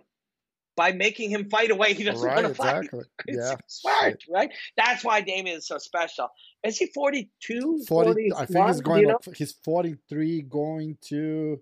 Oh, oh yeah, yeah. Yeah. He's. So if he can beat. So he's, Belal he's going to be 44 this year. Wow. So why is Belal Muhammad so great? Uh, again, a lot of the time, the, the, things we do, the just typical shit we do, you know, the, John throws to fucking Bisping, hey, Robin, what do you think if I was sitting with them or if I'm with Big John or fuck Josh, any of these environments, this is what we do. Uh, well, Belal's got great striking, he's got great wrestling, whatever. That's not why he's so great. Oh, fucking all these guys know how to throw punches and kicks, grapple and wrestle and choke and, and, and, and push somebody against the cage and elbow them in the face. They all do. It's not the what, it's the, the when and the why. The when do you push? When do you throw? When do you put? Uh, when do you take a breath? When do you make him think that you're not going to attack and then attack? Like, it's it's so weird that we do. It's not weird because we just do the things that we do. Television structures. And that's kind of what people. You know, uh, I, I yeah. think we got conditioned too because that's kind of what the, the, the public wants to. Uh, they want to consume this quick, right? It's like it's a, so. Hey, yeah. who, who's gonna win? Who's gonna win and how? Yeah. Who's gonna yeah. win? The truth is nobody. Who's gonna win, gonna win, and how? I say, look, I I yeah, think so you got you got Chael shirt. Huh? We love Chael. You got Chael oh, yes. shirt on. We love Chael. We fucking love Chael. Chael's the worst at picking who's gonna win and he's a genius no of fucking shit. He's combat. never right. he's fucking Chael Sonnen. Nobody's ever beat him, not even lost a minute. Yep. yep. And he can't pick a winner because it can't really be exactly. done. The best do it fucking 55 times out of 100. The best yep. of the best of the best, right? It's not real, right? But so eh, can you imagine if so who are some of your favorite musicians? Oh shit. Uh like Prince? Uh, no, no. Like, I'm more like a classic rock guy, like Aerosmith. Uh, okay. But can you imagine we're watching an Aerosmith oh, concert? This is this here. We're like, it's a yeah. Steven Tyler autograph on my arm. So, I mean, uh, oh, fucking cool, cool, uh, very cool. Okay, imagine we're watching Aerosmith, okay. you and I, and I'm like, bro, Joe Perry's got an amazing guitar. What a beautiful guitar. What incredible guitar. And what's the bass player's name? Uh, Tom Hamilton. Hamilton's bass, gorgeous bass, just an incredible bass. And and the drums, and we're talking. These are just tools, right? We do the same thing. It's like Belal Muhammad's got a amazing that right hand is just amazing, right? Big right hand. That's a tool. That's like saying amazing yep. guitar.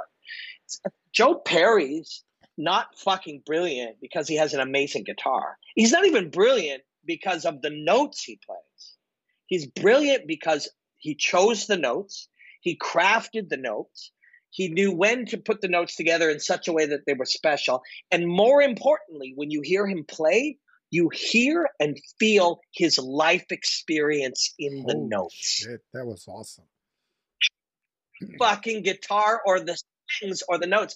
It was Miles Davis, I think, who said, anybody can the, the notes are 80% anybody can say play the or no the notes are 20% anyone can play the notes miles davis said it's about the attitude of the motherfucker that's them. right holy shit that's it Belal's punching and kicking and wrestling is not remarkable. Neither is Khabib's for that matter. Khabib's wrestling isn't amazing. Khabib's amazing. Right? His double leg takedown isn't beautiful. It's just the same double leg takedown he's been doing since he's four years old. Every time.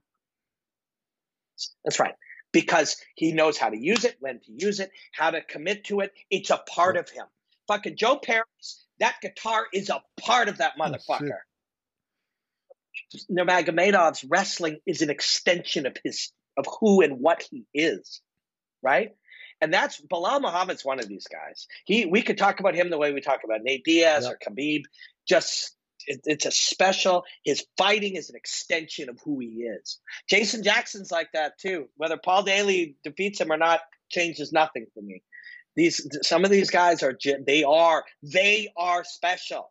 Their fucking calf kicks aren't special. So I have you know I have a way special. I, I have a way to get something cool going here. Look, I for people who's not who, who are not that familiar with my friend here, uh, his Instagram has a has a a, a, a Jew that's called uh, one minute breakdown.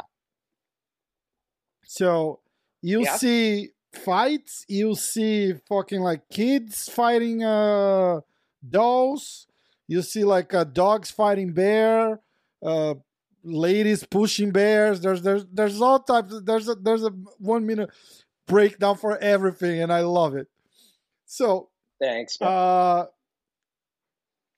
one minute breakdown in your head. What do you? How do you? Let, let's say we we we go into the future. You're there in floating on top of the octagon. Deiveson Figueiredo, Brandon Moreno, one minute breakdown. Can you even do it? It's very difficult. Uh, I thought it would be fun. You look so, stressed. so, so if we go back to their first one, what's so so special about it is the chaos, right?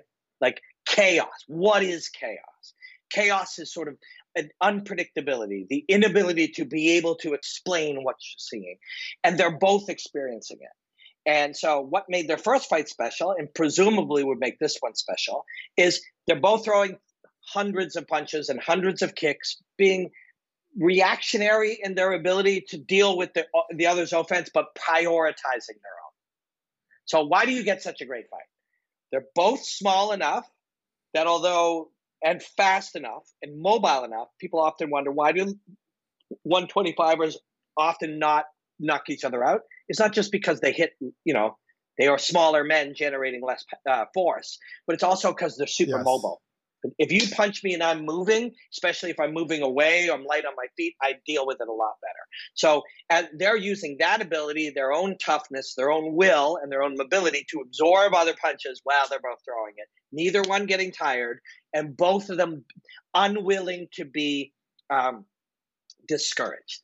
That's why that fight mm-hmm. was so mm-hmm. great. It's very fucking tough to do that 25 minutes yes. again, right?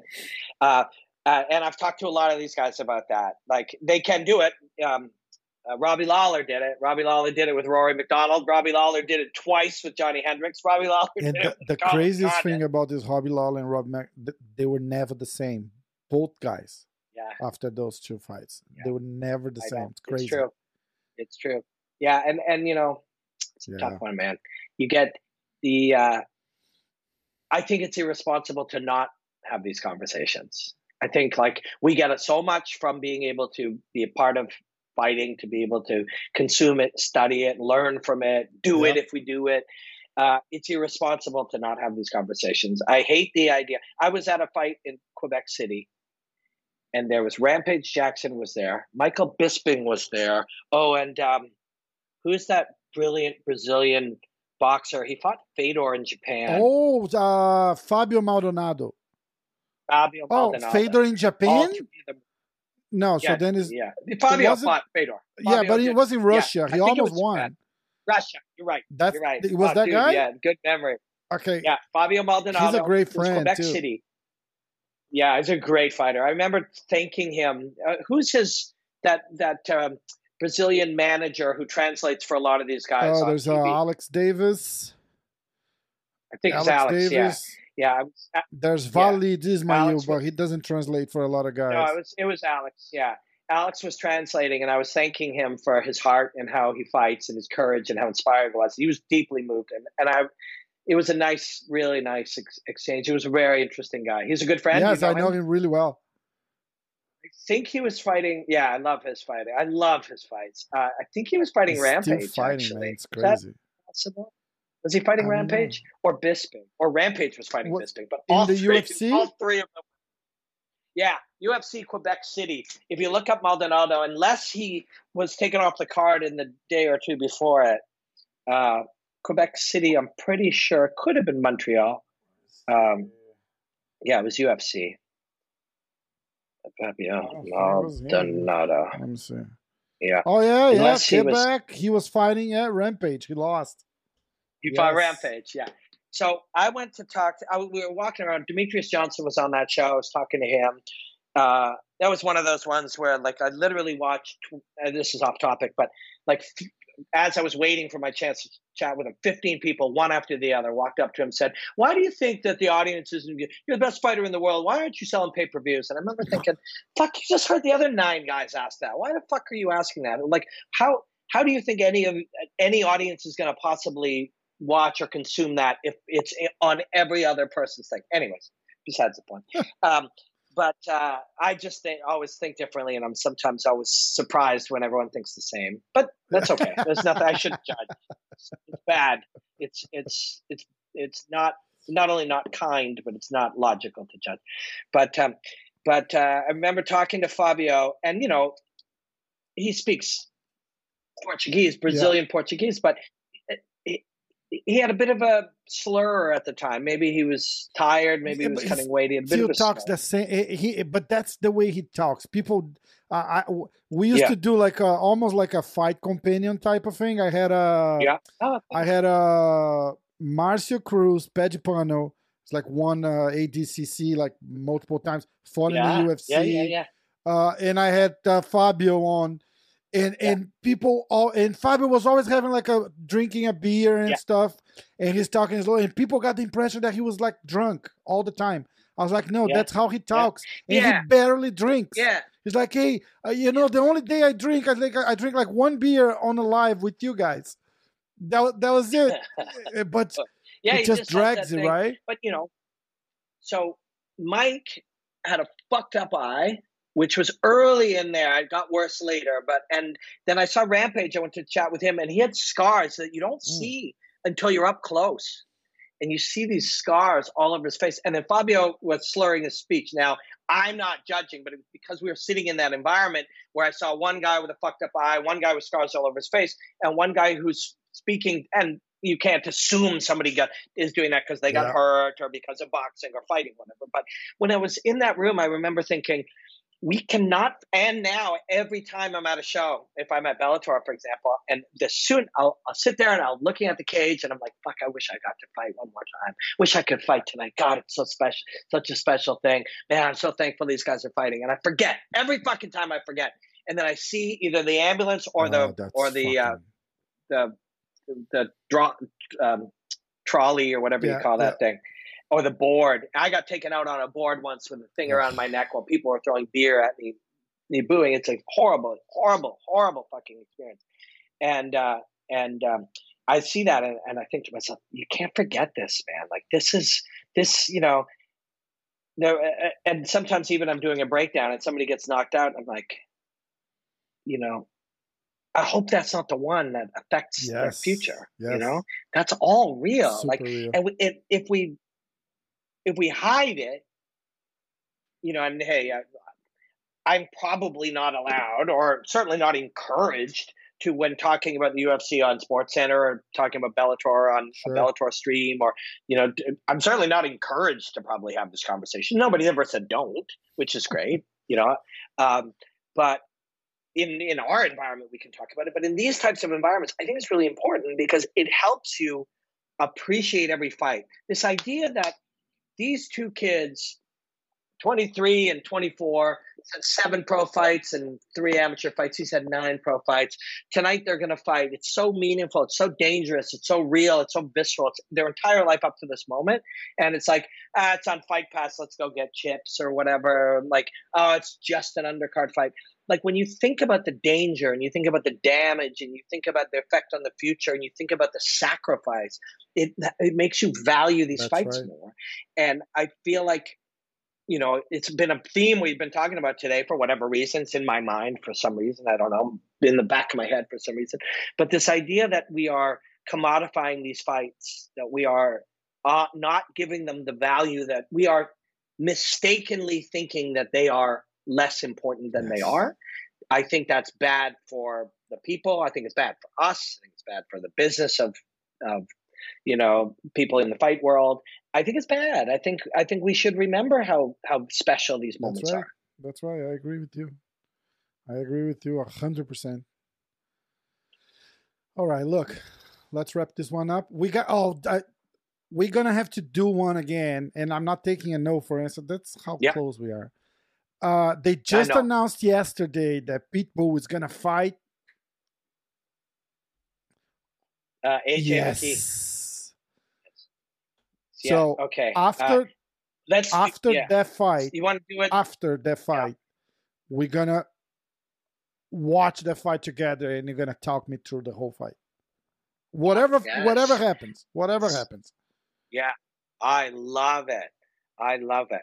I'm allowed to show Bellator Uh, fights on my they- YouTube channel. they I let me the do it too. uh, I, I don't know, I don't Yeah. know why, but they always let me do it. So, uh, let's I do I put it up. They take it down. Yeah. I send a message. Yeah. They release it every time. They always did it. So I love Bellator. good. Yeah. Hey man, it's every business is different, and you know, like business is its own world, its own martial art, its own has its own structures and Yeah. rules and challenges and whatever. But uh, I can't imagine long term. It's, it's sometimes you need the money, or you. It's important to make certain deals. It helps your future strategy, whatever. But I can't imagine it's a good thing to be creating enemies out of allies by taking people's Instagrams and YouTubes down because they're right? sharing. It's crazy. It's crazy. it's crazy. But whatever. Eh, but I mean, I I get it. They they need to understand what you're doing because I, I just don't want to fucking stream the fight. Because I mean, I get that that's for them, right? Like it's they, they fight, they rights, Yeah. a hundred percent. But look, Yeah. I'm not just putting the fight and and and say, hey, watch that fight on my channel instead. I, I say we're, Yeah. we're doing something Yeah. meaningful, right? It's like we're talking mm-hmm. about. I have the guys here most of the time. I had Pitbull talking. The I had Pitbull. The last time was the day after or two days after his last fight when he had the face down with the the face off with uh, AJ, and AJ, uh, and yeah, we were yeah. talking, and then we did we did uh, a breakdown of his last fight, which was one round, perfect, quick, and and he was talking and telling me all the traps and everything, and he told he told me something about his guillotine. He's like, "Oh, I'm gonna tell you the secret. This is the secret. You you lock the guillotine, but you're still relaxed. You're not doing anything. So the guy is relaxed Yeah. too, and he's gonna go Uh-huh. deeper in by himself because he's not concerned about it.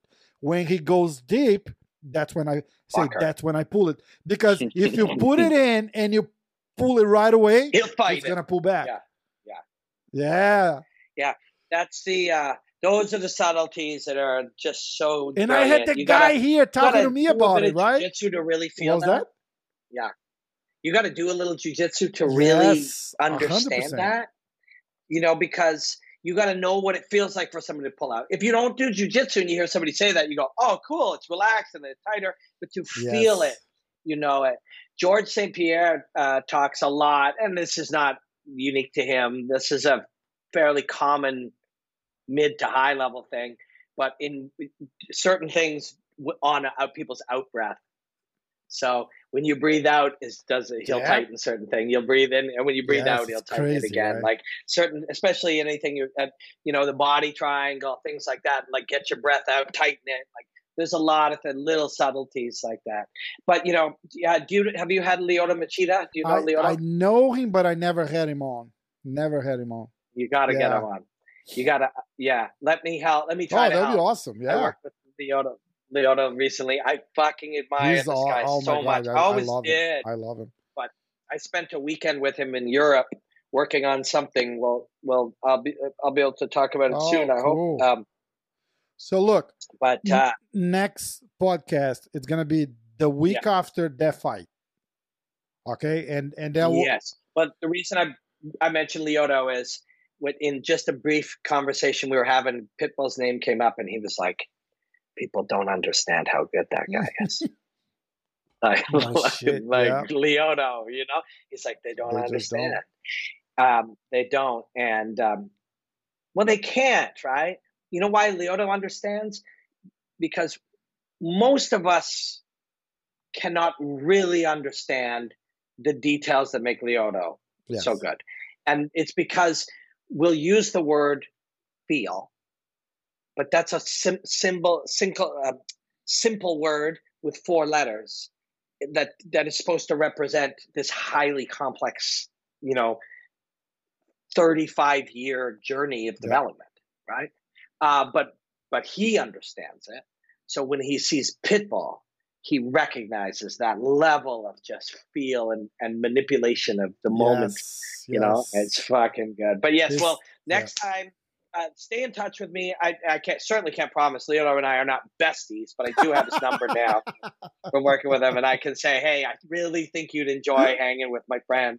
Cool. we podcast, have a bunch of so we have a bunch of uh, uh, mutual friends too. I just I I, I, just never never ask around or anything like that. But coming from you, I'm sure he's gonna do it. It's awesome. Yeah, he's so great. He's so like he's so much more like to heart. I'm looking for the right word. Like it's almost noble in his connection to martial yes. arts. Like it's almost like it's a deeper connection to to the truth of martial arts. Something that we we start to get a, further from the more we package martial arts up as a you know more or less just a sport and we consume it and discuss it as a sport it's so much more than That's that true. so is music so is yeah, you know no i get it uh, i get exactly what you're saying painting you know um, but but uh, Lyoto, you you talk to him for a little while, you, or more importantly, you listen to him for a little while. you're like, oh, I fuck, get it now. There right? are levels. Yeah, I get yeah, it. Yeah, yeah I get it. It's amazing. yeah, yeah. My brother, look for, for whoever's watching, uh, his uh, channel. It's on the video description. We had that thing popping up here. Uh, Robin Black. What's your Instagram? It's just Robin Black. Robin Black Martial Arts. Robin Arts. Black Martial Arts, Black the, the home of the yeah. one minute breakdown. I love it. I can't yes. talk about it enough. It's awesome.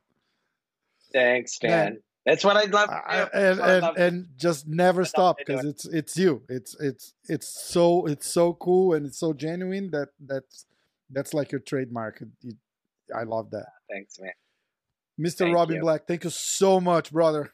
Love you, and uh, we'll talk soon. Thank you. Love you too, man. We, let's stay in touch. We'll definitely get together after Pitbull, but maybe we should do it before. I've, too. Fucking look. look well, we have so much to talk, and I, I could do it like every fucking day. So uh, I'll reach out in, in when is that okay. fight? July 30th. Okay. So where do you live? You I'm live in, New, York, York yeah. right? It's gonna be in Connecticut, yeah, that right? Fight's in LA. I think it's LA okay, or Connecticut. if it's in Connecticut, yeah. I'm gonna talk to him, and I, I might go there. You're gonna be there if it's in Connecticut. If it's in Connecticut, I will so, definitely be there. If it's in San Jose okay. or LA or somewhere, because so, um, Bellator has many uh-huh. hubs, but Connecticut has been the primary yeah. one. Yeah. So if that happens, COVID, we'll, we'll fucking have dinner before the fight. That would be awesome. Yeah, man. Yeah, uh, Michael Jordan Steakhouse is oh, nice. Well, that that's it. We have a yeah. So we, we have yeah. a date. We have Done. a place. Let's just uh, confirm. Yeah, do it. Do it. love awesome, you, brother. Man. Thank Great you so much. I love you too, man. Take care.